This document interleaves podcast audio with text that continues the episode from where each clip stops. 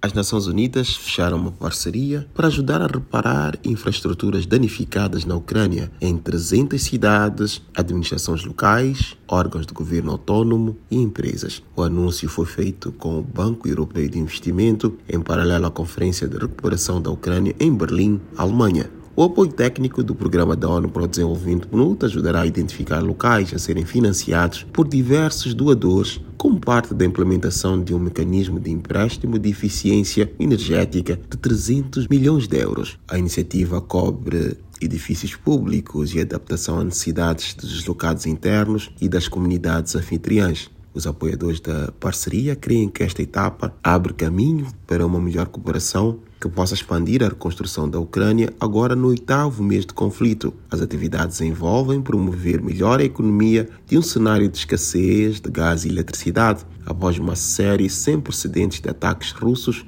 à infraestrutura energética ucraniana. Durante o evento, na capital alemã, o FMI disse que colabora com as autoridades ucranianas no seu programa macroeconômico.